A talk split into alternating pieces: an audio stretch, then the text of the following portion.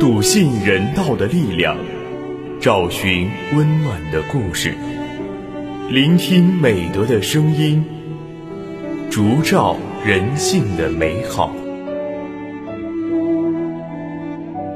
每晚十点，博爱夜读为你打开中国人的情感读本。人间有情，唯爱永恒。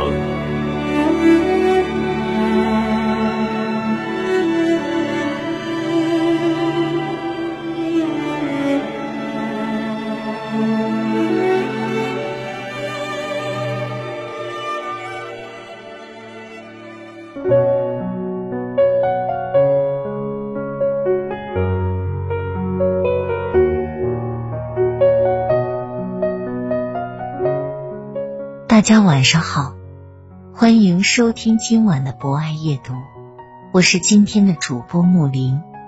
在今晚的节目中，我将为大家推荐由党旗撰写的文章《谁能少倾听》。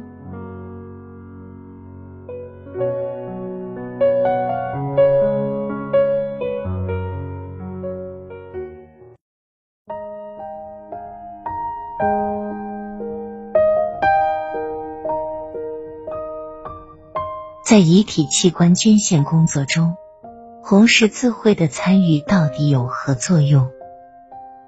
我想，或许有些人会抱有这样的疑问。二零二一年五月二十五日下午，办公室来了一对叔叔阿姨，他们一进门就笑呵呵的告诉我，之前打电话咨询过，今天来办理遗体角膜捐献登记。我招呼二老坐下，拿出捐献登记志愿表，让他们休息一会儿再填表。阿姨激动的回忆着过往，说道：“没有国家的帮助，就没有我现在的幸福生活。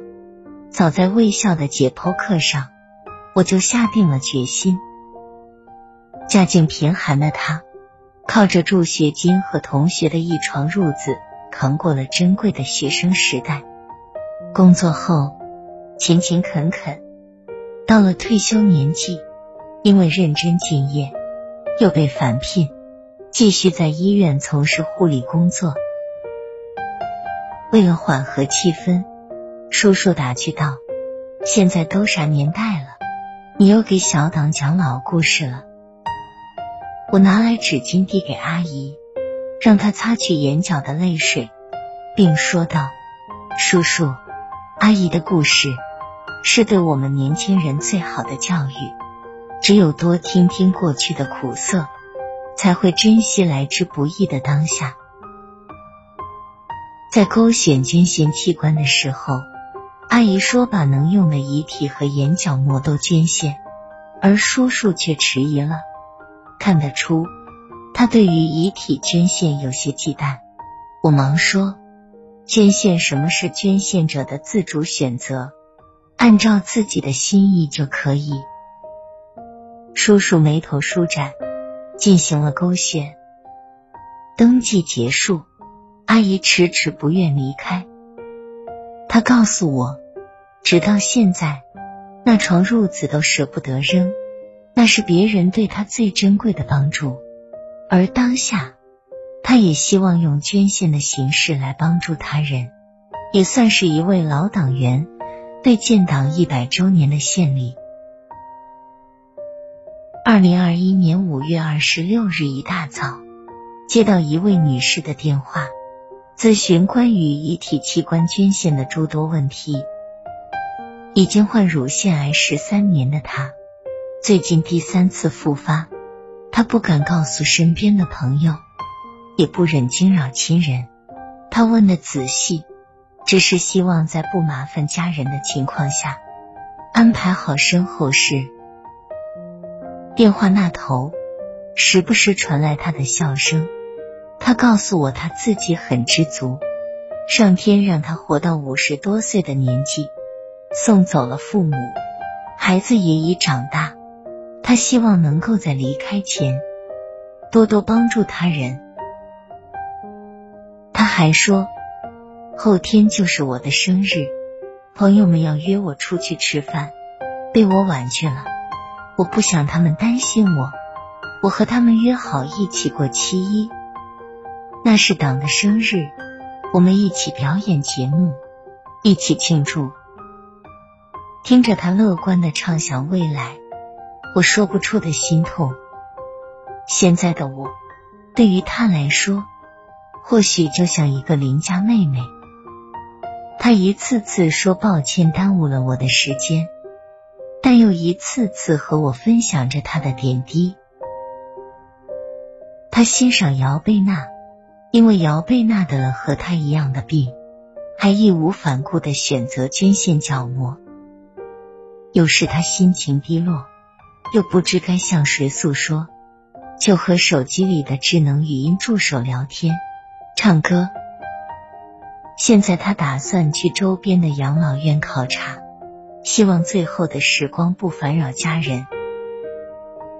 挂电话前，他温柔的问我：“小姑娘，你叫什么名字？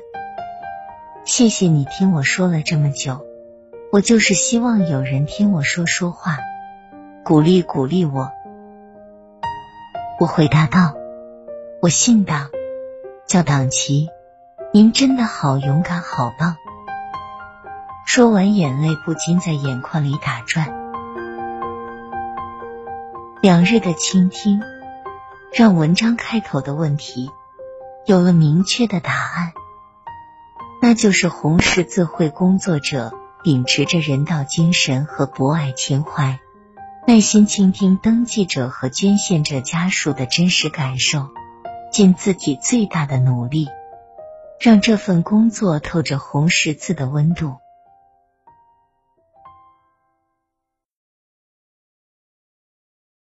一世人间情，谁能少倾听？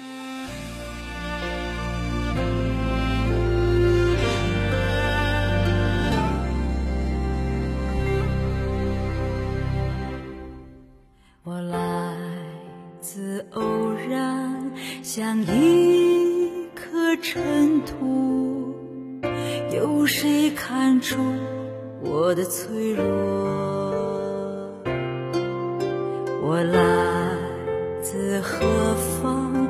我情归何处？谁在下一刻呼唤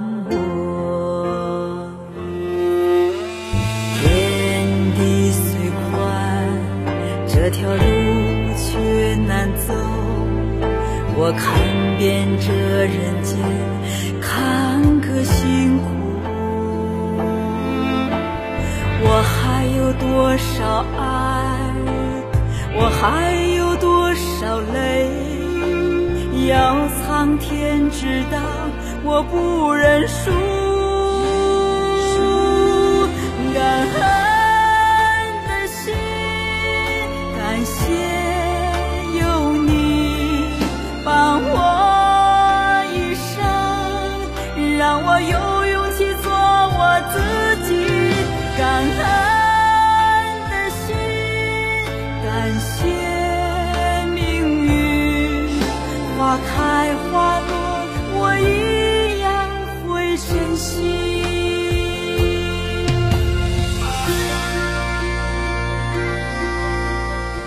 以上就是本期博爱夜读的全部内容。主播木林非常感谢大家的聆听。博爱夜读将会持续更新，也会在喜马拉雅 FM、蜻蜓 FM、荔枝 FM、懒人听书、企鹅 FM 等平台同步播出。如果您也喜欢这档有声节目，可以关注我们并参与互动交流。欢迎在评论区留下您真诚的声音与足印。人间有情，唯爱永恒。我们下期节目再见。我的脆弱，我来自何方？我情归何处？谁在下一刻呼唤我？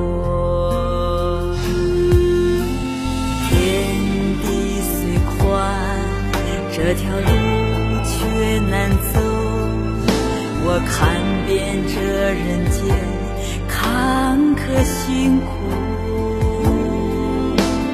我还有多少爱我还有多少泪？要苍天知道我不认输。